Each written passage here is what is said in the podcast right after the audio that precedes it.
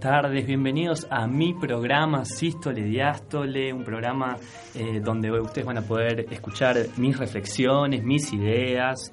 Eh, pero bueno, antes de comenzar, si les parece, eh, ¿querés compartirnos y decirnos los números de teléfono? Por favor, ¿cómo se pueden comunicar los oyentes? Sí, si están en el, en el bolsón. Sí, te, te aviso una cosita, estás en la radio, estaría bueno que hables un poquitito más alto. Ah, sí, sí, perdón, perdón.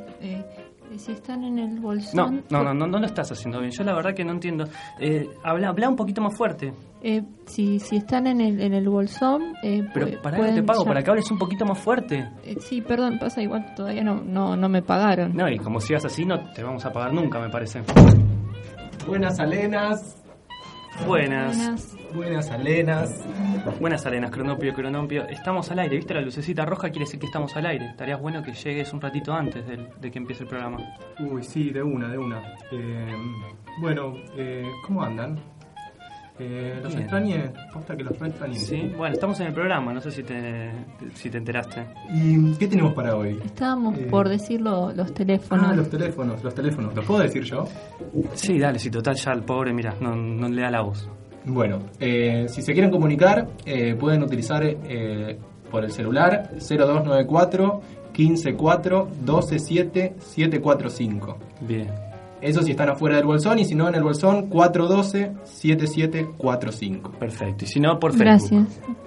Bueno, también por Facebook. sí, Sístole sí. Diástole FM La Continua, ahí nos pueden encontrar. Bueno, bien, luego de, este, de esta escena, la verdad, vergonzosa, yo le pido disculpas a los radioescuchas que tuvieron que, que vivir esta interrupción, esta falta de respeto por, por parte de algunos integrantes de, de la mesa.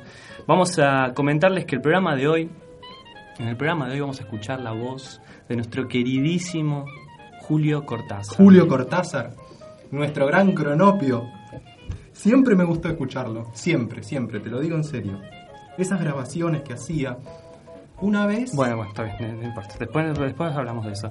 Pero ahora vamos a seguir con. eh, luego vamos a ir con unas lecturas. Y. mm, De una, de una, pero yo puedo leer algo. Eh, tengo algo para leer, mira, traje estas cosas. A ver, déjame que explique un poquito, ¿está bien? Porque estás interrumpiendo, yo estoy hablando, tengo acá todo mi guioncito, la no, hoja no de se ruta. peleen, tranquilo, ¿no? No, bueno, pero es que así no se puede. ¿Cómo porque que no? tenemos la hoja se de ruta. puede. Yo te la mandé la hoja de ruta para que la veas, donde está todo acomodadito, ordenadito. Nada se pasa de nada. Bueno, no, Bueno, pero no bueno, se preocupen, vos podemos ver cómo seguimos. Ustedes tranquilos. Ay, Dios, Dios, Dios. Dejen... Es que es muy difícil, es muy difícil así.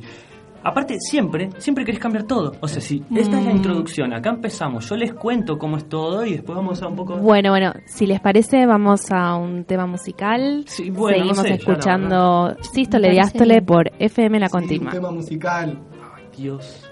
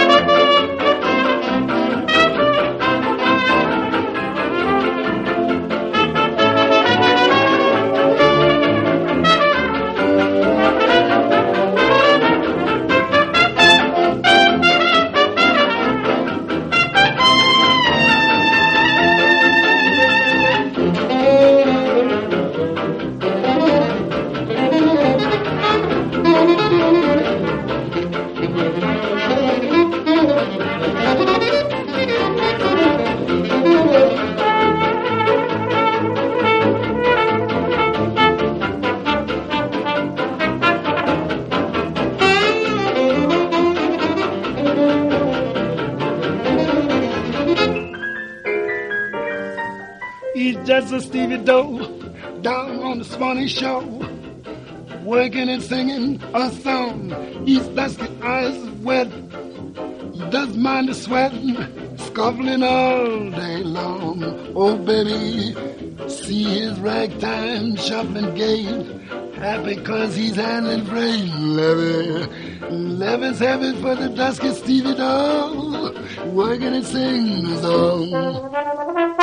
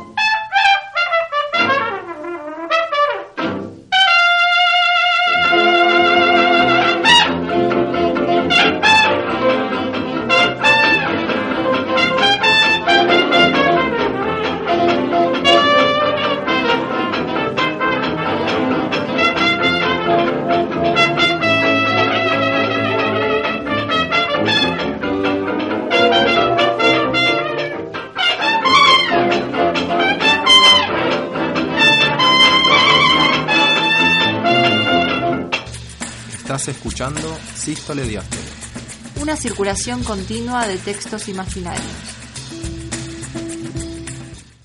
Este texto es una crónica bastante cronopiesca de un concierto que le escuché a Louis Armstrong en París el 9 de noviembre de 1952 y se llama Louis, enormísimo cronopio.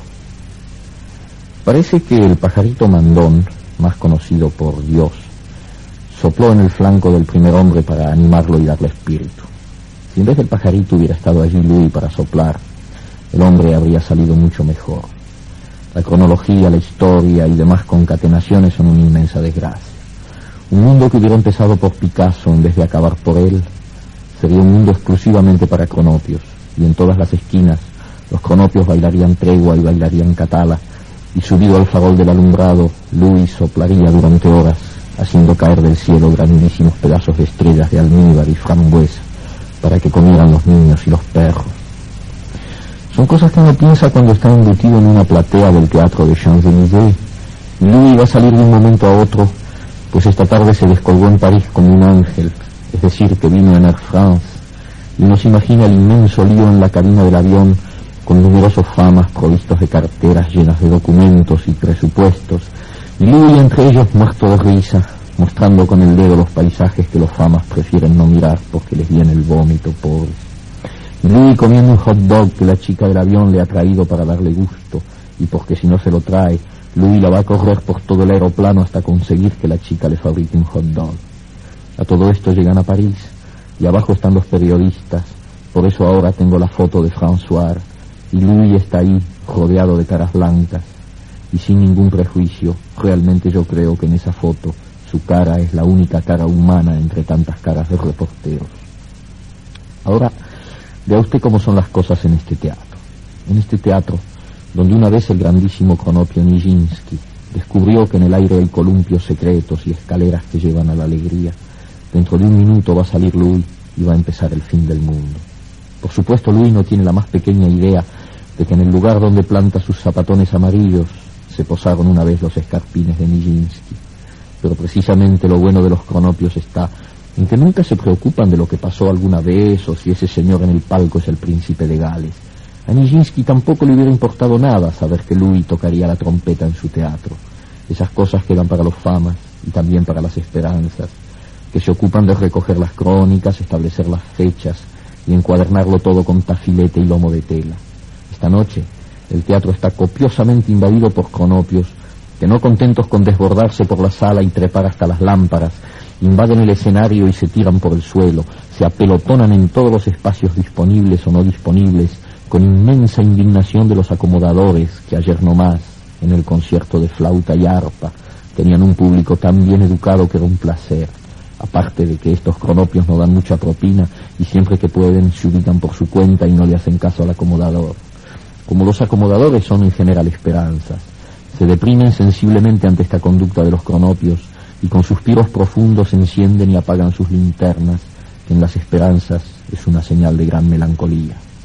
Otra cosa que hacen inmediatamente los cronopios es ponerse a silbar y a gritar en forma sobresaliente reclamando a Louis, que muerto de risa los hace esperar un rato, nada más que para divertirse. De modo que la sala del teatro de Champs-Élysées se balancea como un hongo, mientras los cronopios entusiasmados llaman a Louis y multitud de aeroplanos de papel vuelan por todos lados y se meten en los ojos y los cuellos de famas y esperanzas que se retuercen indignados y también de cronopios que se levantan enfurecidos, agarran el aeroplano y lo devuelven con terrible fuerza, gracias a lo cual las cosas van de mal en peor en el teatro de Champs-Élysées. Ahora Sale un señor que va a decir unas palabras en el micrófono, pero como el público está esperando a Louis y este señor viene a ponerse en el camino, los cronopios están furiosísimos y lo increpan de manera vehemente, tapando por completo el discurso del señor, a quien se ve solamente abrir y cerrar la boca, con lo cual se parece de manera extraordinaria a un pescado en una pecera. Como Louis es un enormísimo cronopio, le da lástima el discurso perdido, y de golpe aparece por una puertecita lateral, y lo primero que se ve de él es su gran pañuelo blanco, un pañuelo que flota en el aire y detrás un chorro de oro también flotando en el aire y es la trompeta de Louis.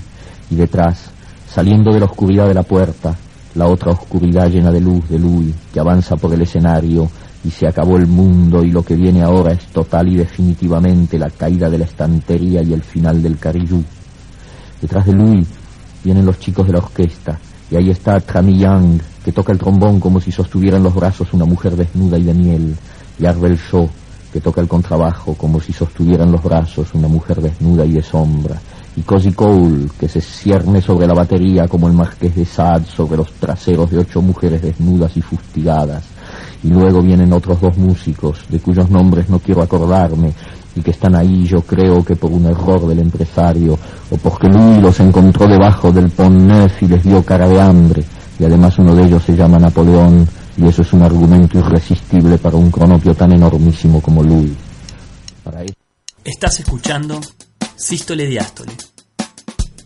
Una circulación continua de textos imaginarios.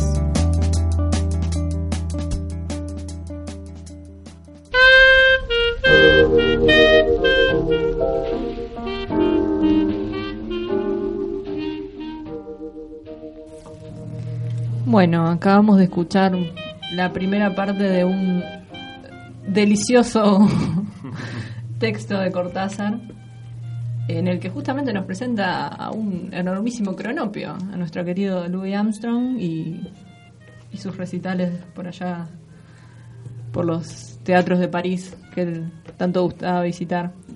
Este texto está en el tomo 2 de La Vuelta al Día en 80 Mundos, un uno, un libro de Cortázar que realmente vale la pena leer de principio a fin y varias veces. y en el que, bueno, textos como estos abundan. Este, un texto que, por un lado, nos presenta los cronopios y famas, que, que fueron los que nos presentaron en el programa de hoy. Y por otro lado, el, el fanatismo que tiene Cortázar por el jazz, tan conocido, ¿no? Claro, sí.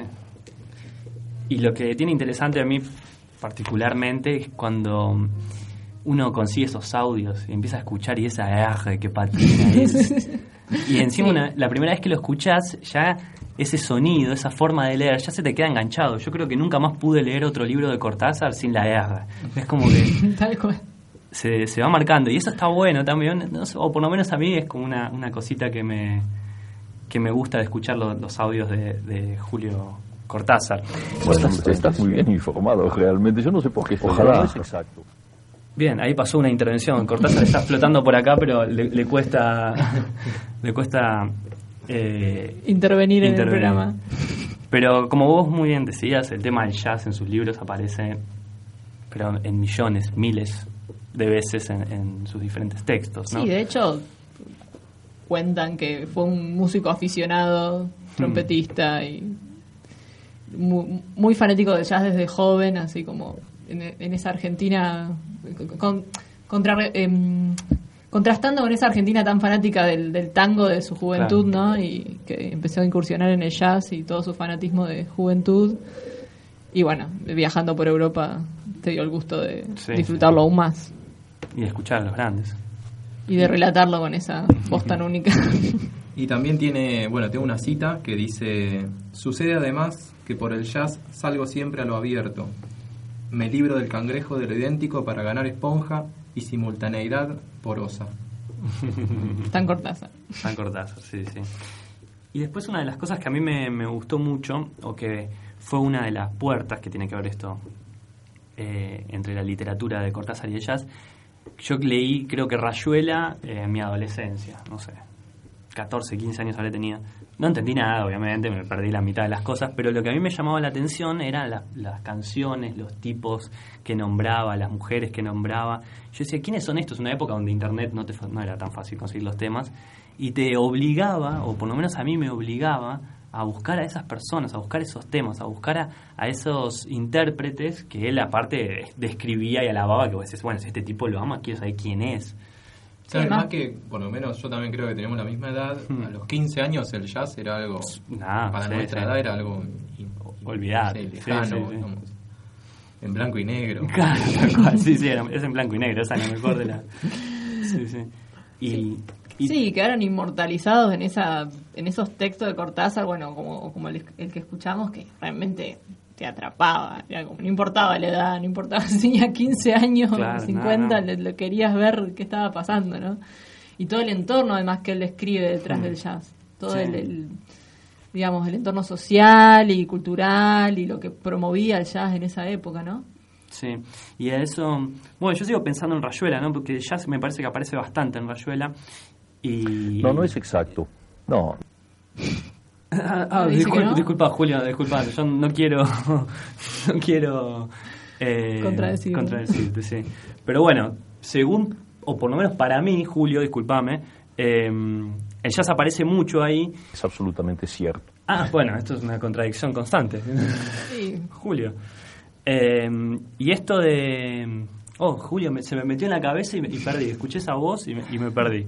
Pero... Bueno, mm, pues aquí me tienes. está como Qué loco. bueno, qué bueno Sí, que sí. tenemos acá, Julio. Y... mm, Bueno, y se me fue, se me Y fue. bueno, el ¿Vieron programa se sigue, la- y jazz. sigue invocando personajes. A vos, Estás, estás muy bien informado, realmente. Yo no sé por qué estoy aquí. Te explicamos, Julio, las- estamos hablando de tu Una de fanatismo del del, programa era traer personajes que bueno que pasaron a la inmortalidad a través Claro. de sus textos y bueno y también a través de sus voces. Sí, tal cual. Sí, sí, sí. Y que por suerte ahora es tan fácil conseguirlos, esos cuentos, esas, esas Sí, esos intervenciones, audios. esos audios. Que... Con esa calidad de más bien de su época, ¿no? Sí, Eso es sí. también inigualable. Y miren, ahí retomé, lo logré. Hicieron ahí un- una cosa en la memoria, volvió la idea. Antes de que vuelva Julio, Sí, antes de que vuelva. Julio, antes de que me contradiga. Eh, no, lo que yo pensaba también en Rayuela, porque no solo está la música, está el contexto, está París, también está ese olor a vodka en cada uno de sus Claro, capítulos. ese olor a cigarrillo. A cigarrillo. De madrugada. Claro, esas charlas que tenían ahí en el club de la serpiente, ¿puede ser? ¿El club de la serpiente? Ojalá. Ojalá, ojalá, ojalá, Julio, que, que nos sigas ayudando en este programa. Pero es todo, ¿no? Y cómo eh, ese hombre, este hombre fue uniendo esos pedacitos y, y formó literatura preciosa y hermosa, ¿no? Sí, digamos que así como Rayuela se hizo famoso, también se hizo famosa esta compilación que hicieron, bastante conocida, y ta- o tal vez no, no sabemos si los oyentes la tienen presente, si no la tienen presente se la vamos a recomendar, que es Yazuela, Ajá. ¿sí? Esta, mm, fue una compilación hecha creo que a principios del 2000, si no estoy mal informada, de todos los temas... En el 2001 en Valencia. Ah, mirá. bueno, Ahora sí. acá, mira... Y la autora se llama, para que tengo la hoja. Ah, yo pensé que era de Tengo todos esos memoria. datos en la memoria. y la autora se llama Pilar Peirats Lasuen. Ajá. Bien, y mm, compila todos los temas que aparecen nombrados por Cortázar en, en Rayuela, eh, todos los, los- los temas de jazz, y eh, aquellos tam- a los que también hace alusión, aunque Claro. no los nombre directamente. Y está acompañado de un libro, a su vez, que no, no, no lo puedo encontrar, me- tratando de encontrarlo en internet, obviamente, ni tampoco en las librerías eh, de carne y hueso, pero que en, en este libro, bueno, hay varios ensayos sobre eh, Cortázar y el jazz, y a su vez los fragmentos de Rayuela en donde aparece Claro, qué bueno. Así que La es una buena opción para acompañar la lectura de Rayuela. Sí, una, bueno. una nueva Rayuela, porque Una- si vamos de sí. caso, De es, sí, es el objetivo de Rayuela estar así. Y que no le pasa lo que le pasó al compañero de tener en la memoria eh, Claro. los nombres para ir a buscarlos. Algún lado una y disquería, esa sensación. Nos ahorraron, no, Alguien más nos ahorró el trabajo. Exactamente, sí, sí. Y otra cosa que se me, con lo que decías, ¿no? También lo que tiene Rayuela es esa mezcla de idiomas, ¿no?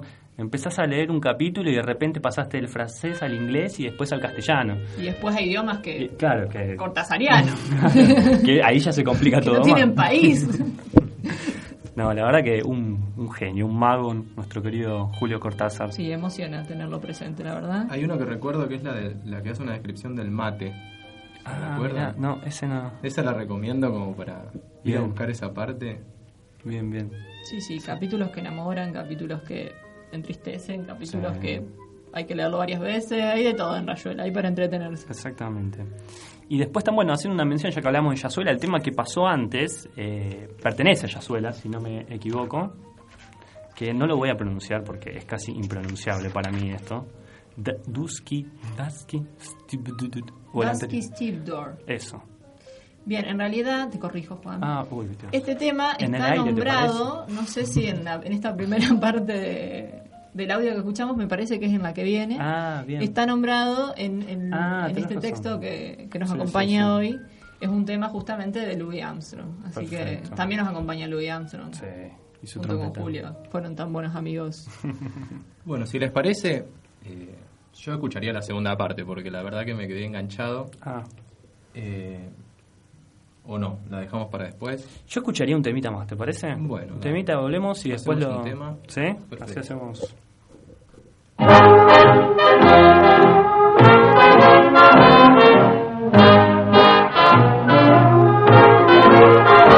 I'm thankful because you care.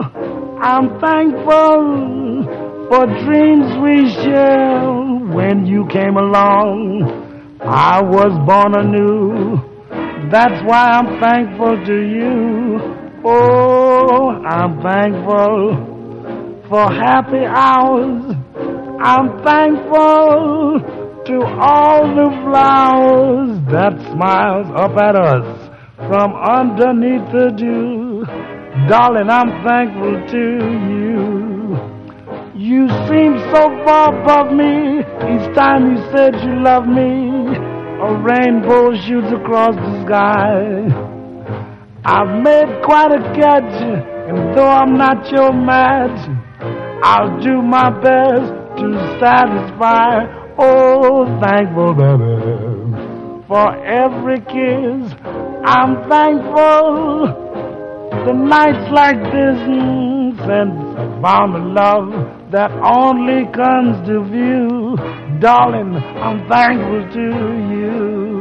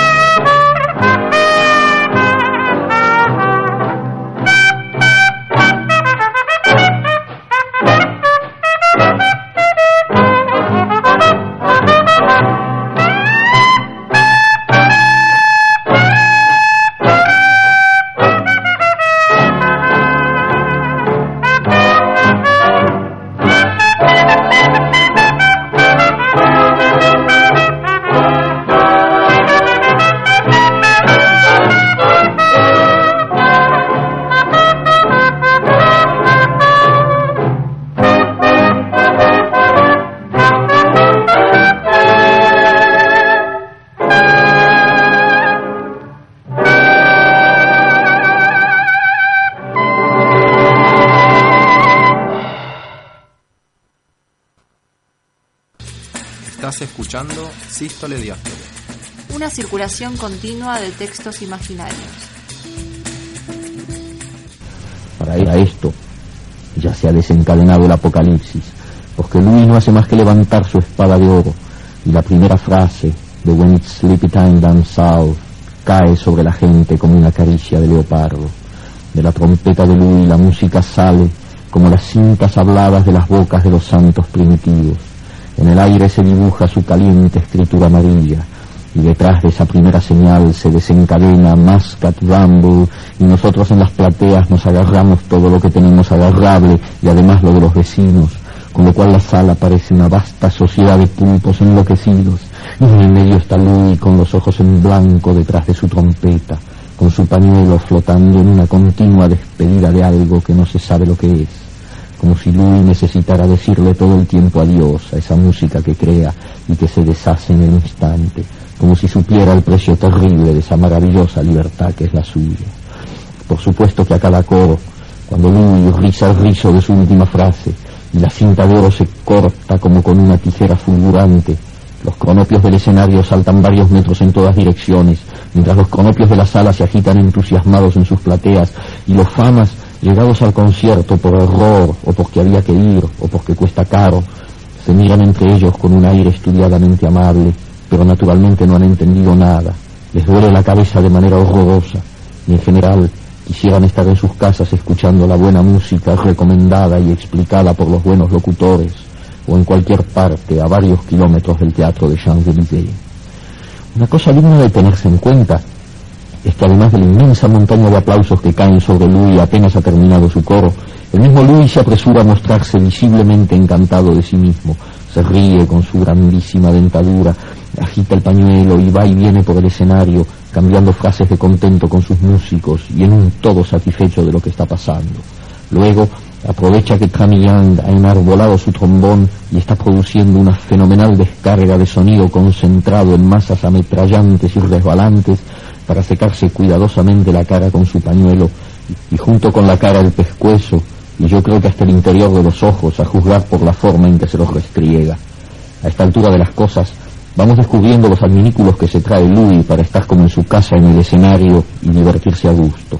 Por lo pronto, aprovecha la plataforma donde Cozy Cole, semejante a Zeus, profiere rayos y centellas en cantidades sobrenaturales para guardar una pila formada por una docena de pañuelos blancos que va tomando uno a uno a medida que el anterior se convierte en sopa.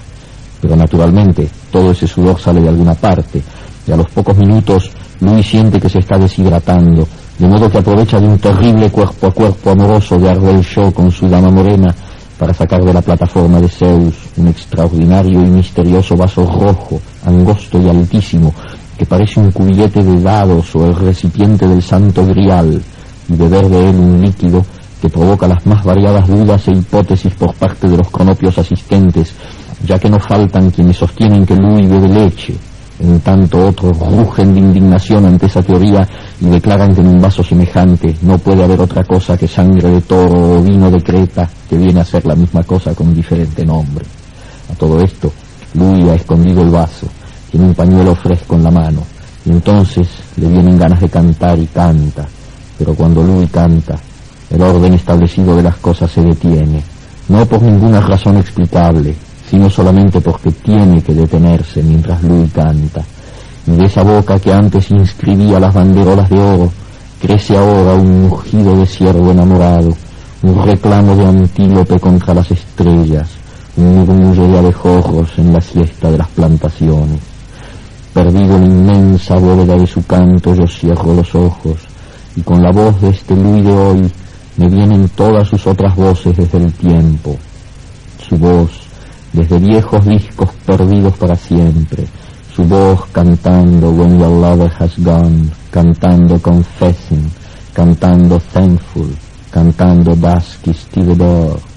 Y aunque no soy más que un movimiento confuso dentro del pandemonio perfectísimo de la sala colgada como un globo de cristal de la voz de Louis, me vuelvo a mí mismo por un segundo y pienso en el año 30, cuando conocí a Louis en un primer disco, en el año 35, cuando compré mi primer Louis, el Mahogany Holston de Polydor, y abro los ojos, y él está ahí en un escenario de París, y abro los ojos y él está ahí, después de 22 años de amor sudamericano, él está ahí, después de 22 años está ahí cantando, riendo con toda su cara de niño irreformable, Louis Cronopio, Louis enormísimo Cronopio, Louis alegría de los hombres que te merecen.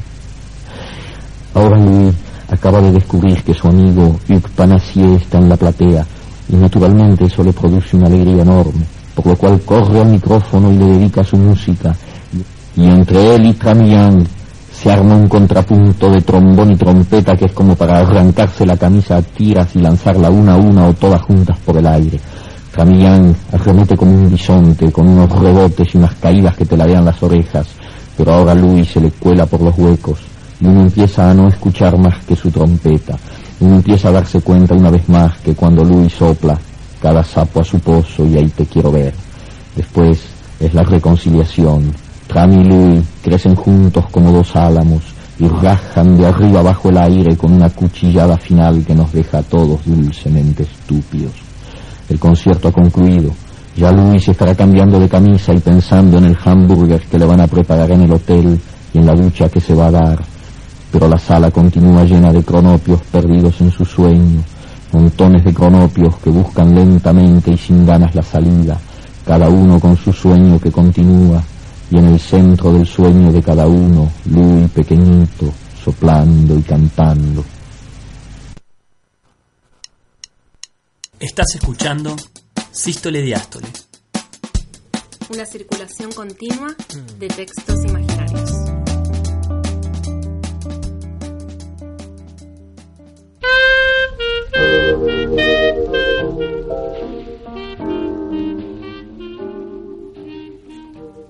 Bueno, seguimos en esta tarde noche de viernes.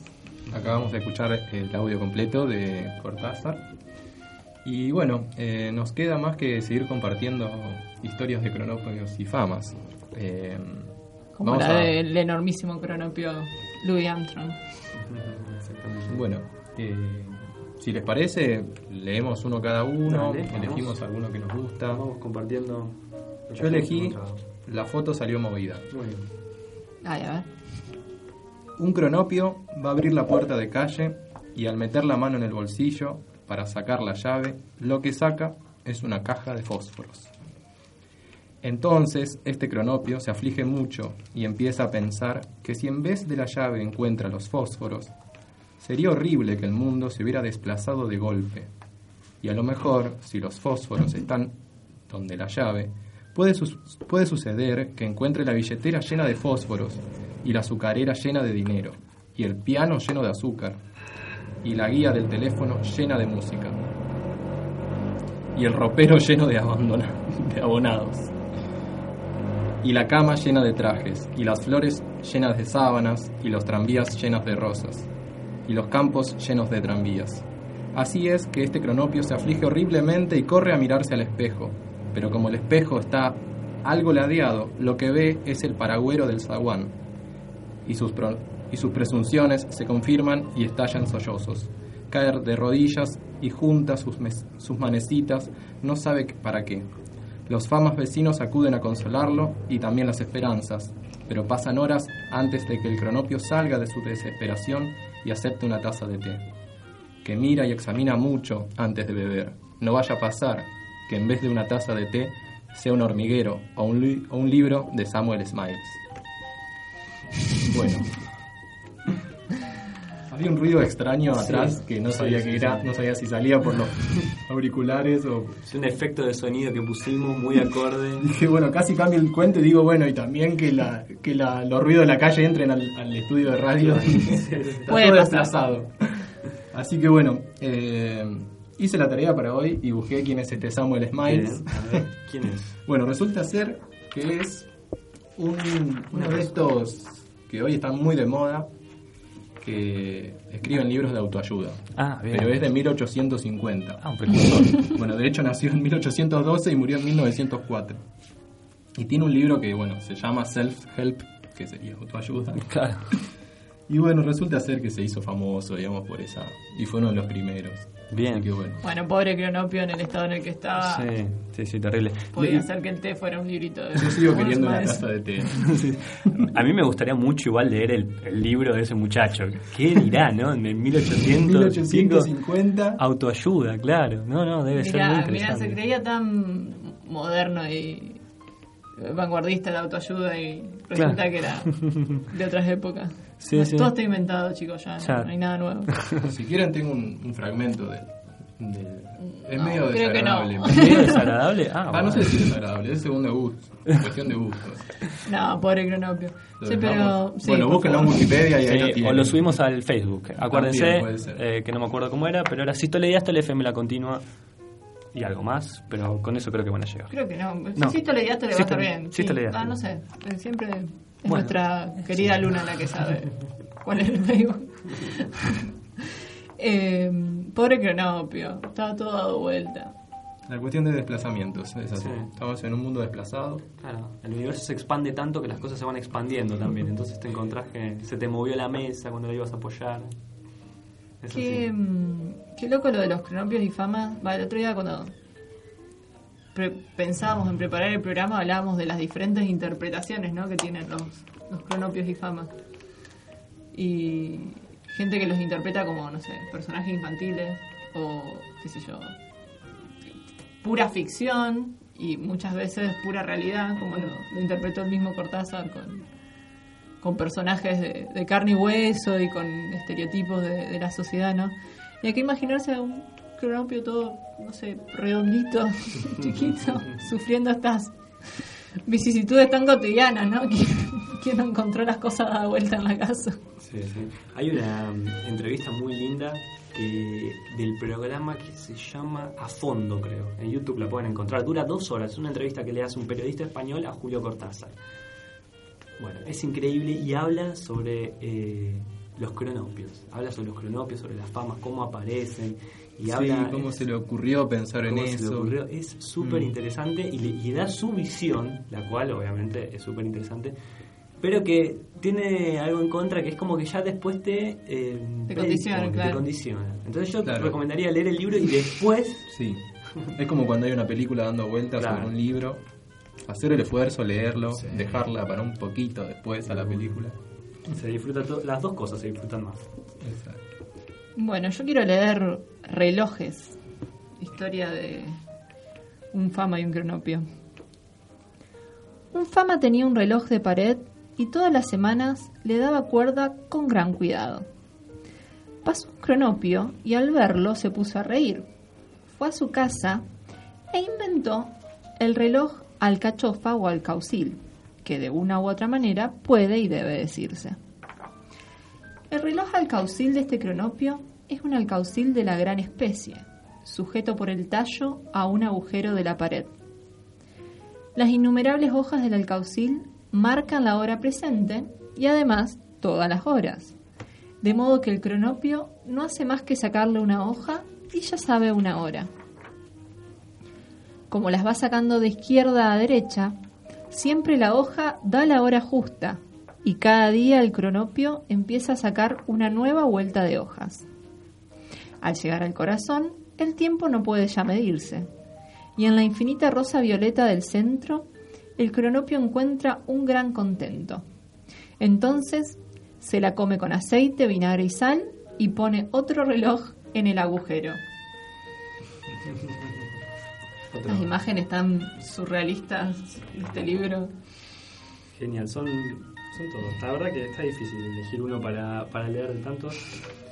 Yo también eh, voy a leerles uno que se llama El canto de los cronopios. Cuando los cronopios cantan sus canciones preferidas, se entusiasman de tal manera que con frecuencia se dejan atropellar por camiones y ciclistas.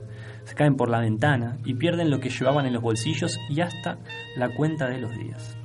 Cuando un cronopio canta, las esperanzas y los famas acuden a escucharlo aunque no comprenden mucho su arrebato y en general se muestran algo escandalizados.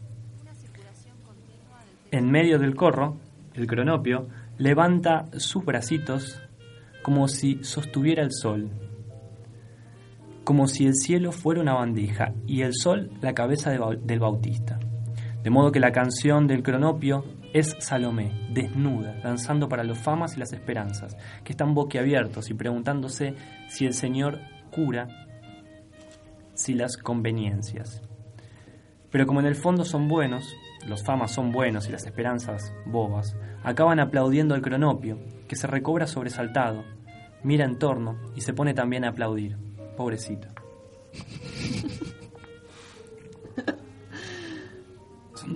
Son, todos tan lindos. Y también aparece también mucho, ¿no? Eh, Los cronopios que cantan, que bailan. ¿Cómo eran la- las danzas? La, La catala, La espera, la tregua. la tregua. Tregua y catalán. Los famas que bailan catala y tregua. Eh, a lo largo de todo el, el texto, que son también, o sea, el texto está estructurado con estas pequeñas histo- historias, uno como que se va haciendo una imagen y muchas veces hasta es contradictoria la Sí. imagen. Por ahí son buenos, por ahí son malos, por ahí se pelean, por ahí se consuelan. Este, por ahí uno coincide con la visión que tiene Cortázar, por ahí no. Es muy loco cómo te va haciendo cambiar de, de parecer o cuán, cuántos matices tienen los cronopios, los famas y las esperanzas. Sí, Es absolutamente cierto. Ahí, Ahí gracias Julio. También lo que, eh, lo que su- me, me pasó a mí de leerlo varias veces es que evoluciona el texto. Lo lees una vez y pensás una cosa, después lo lees la segunda y cambias la opinión que Hmm. tenías antes de un cronopio, o te habías hecho una imagen y después la, la, la modelás de otra manera. Tiene eso este texto, por lo menos. Sí, como que uno se obsesiona un poco con, el- Sí, es un texto para volver, eso Claro. me parece. Es tan amigable además, tan... Sí, y también es, es increíble porque acá, acá leímos tres textos que son muy cortitos, pero en su mayoría son muy cortitos, pero son muy muy muy potentes, tienen mucha mucha información, si se quiere, muchas muchas Y además es bien para, para obsesionarse, para empezar a interrelacionar los Claro. textos. Y tiene esa cosa que vos, como lo como Rayuela, que vos podés construir un poco el relato, aunque bueno, Rayuela te lo construye Julio, salteando capítulos. Pero en este podés ir como armándote también un camino de ruta que también lo vas eligiendo y, y todos los, los cuentos se van entrelazando. Así que No, genial. Y ah, en este mismo libro hay una primera parte, si mal no me... A ver, me- me voy a machetear un poquito, sí. Ahí está dividido en cuatro partes, ¿no? Tenemos el manual de instrucciones, las ocupaciones raras, material plástico e historias de cronopios y famas. Bueno, todo el libro es excelente, es hermosísimo. Historia de cronopios y famas es la que le da nombre a- al libro. Pero hay eh, ocupaciones raras, a mí me pareció. Sí, o Sí, las instrucciones. genial. O las instrucciones. La del pelo, la que tira el pelo. Que estás aburrido en tu casa, hacele un nudito, un pelo y tiralo por el, el lavabo, creo que dice ahí. Y bueno, Y ¿cómo lo vemos qué pasa. Genial, es genial. recuperar la curiosidad infantil. Sí, algo sí, así. sí. Es muy bueno. Para, para esa sensación cuando estás aburrido, cuando no sabes qué te pasa y, y estás crecido, Nunca. volví a Cortázar. Sí, sí, retrocedes un par de años y, y está bueno. Sí, sí, es, es muy bonito. Así que, ¿les parece que sigamos escuchando un poco de, De jazz. Me parece muy bien. Así que Estás escuchando Sístole Diástole. Una circulación continua de textos imaginarios.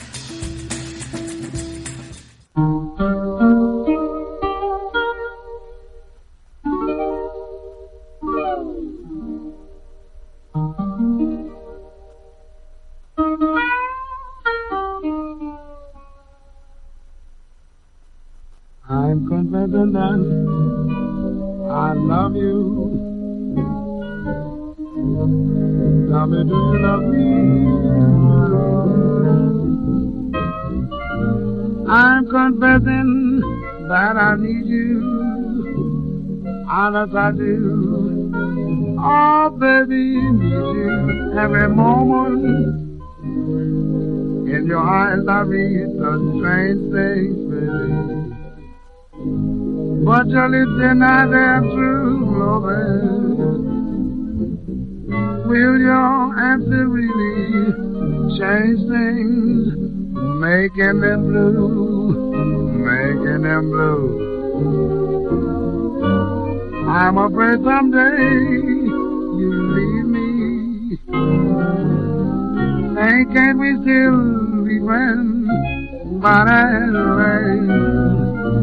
If you go, you know you'll grieve me. All in life on you depends. Oh, baby, know what? Am I guessing that you love me, love me, I dream of you and think what we.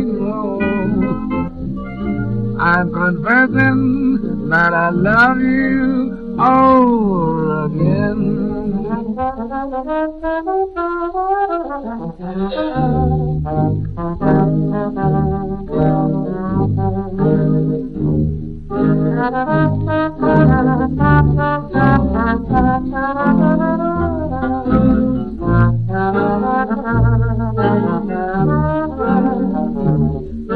Estás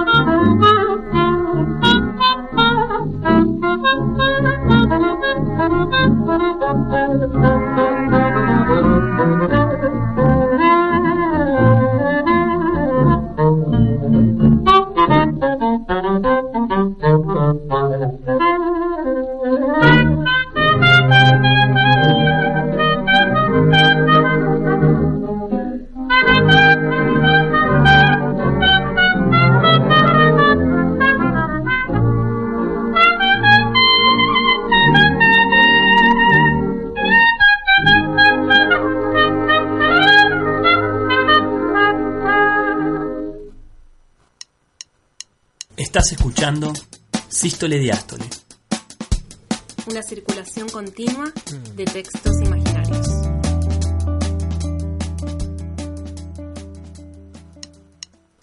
Estás escuchando Sístole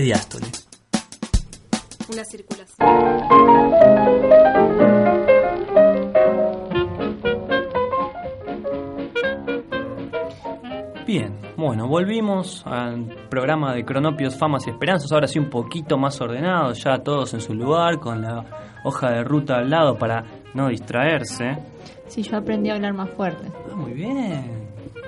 ¿Querés decirnos los números de teléfono? Y... Eh, sí, si están en cualquier lugar de la Argentina, en cualquiera de nuestros programas, nos pueden llamar al 0294 15 41 27 745 y si están acá en el Bolsón 412 7745 y si están en internet nos pueden buscar en Facebook eh, Sístole Diástole FM La Continua y creo que dice 88.7 Muy bien. Y a mí me gustó la R como patinaba de Cortázar. Ah, la R es como patinaba. Bien. Pero bueno, volviendo al tema, vamos a. Estamos ahora que estamos un poquito mejor. Vamos a seguir hablando sobre este hombre Cortázar que nos ha, que nos ha dado tanto. Sí, yo desde acá, desde la operación, los quiero felicitar porque mejoraron mucho la conducta. Sí, Gracias. Sí, sí, es que cuando las normas están claras, se puede, se puede trabajar, pero hay que respetarlas. Sí, sí, pero. Acá trajeron, acá traje unos sandwichitos también para que compartamos. Pero por la, con la pasión de, hace que explotemos y que nos pase cualquier cosa y, y no es así. Para eso están las normas. ¡No! ¿Qué, qué pasó? ¿Qué pasó? Son todos los sándwiches de jamón. ¿Y, y qué tiene que ver eso? Estamos No en hay medio de un programa. de queso. Perdón. ¿Pero me estás tomando el pelo? Estamos en medio de un programa, ¿qué me importan los sanguchitos de jamón? Estás hablando de Cortázar, de la R, y vos te preocupás por el jamón. Esto es una tomada de pelo. Fue Yo culpa no lo mía, no creer. se peleen. No, Sí. pero es que siempre pasa lo mismo. Primero nos interrumpe el programa. Pero no te enojes. ¿Pero cómo creo que es que me enoje? Dice en la hoja de ruta que grites, ¿no? Chicos, chicos, si les parece, nos despedimos hasta el viernes que viene. Otro programa arruinado. No dejen de escucharnos el viernes que viene de 19 a 20, Sístole Diástole por FM La Continua.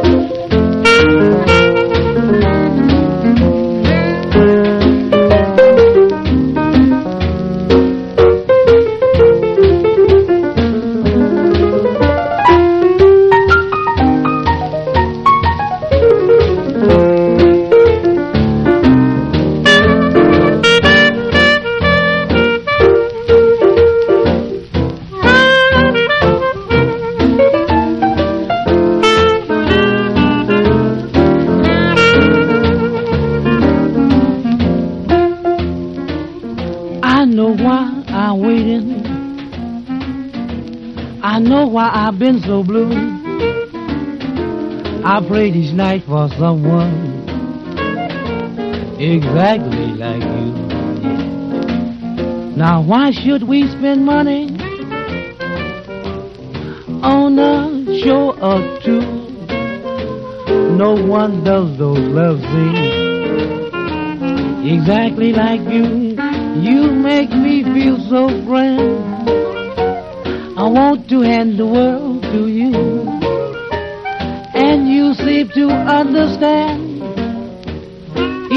each foolish little dream I'm dreaming, scheme I'm scheming.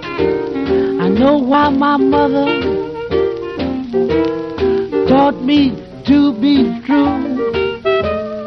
She meant me for someone, oh, exactly like you. Yeah, swing it, Teddy, swing it, yeah,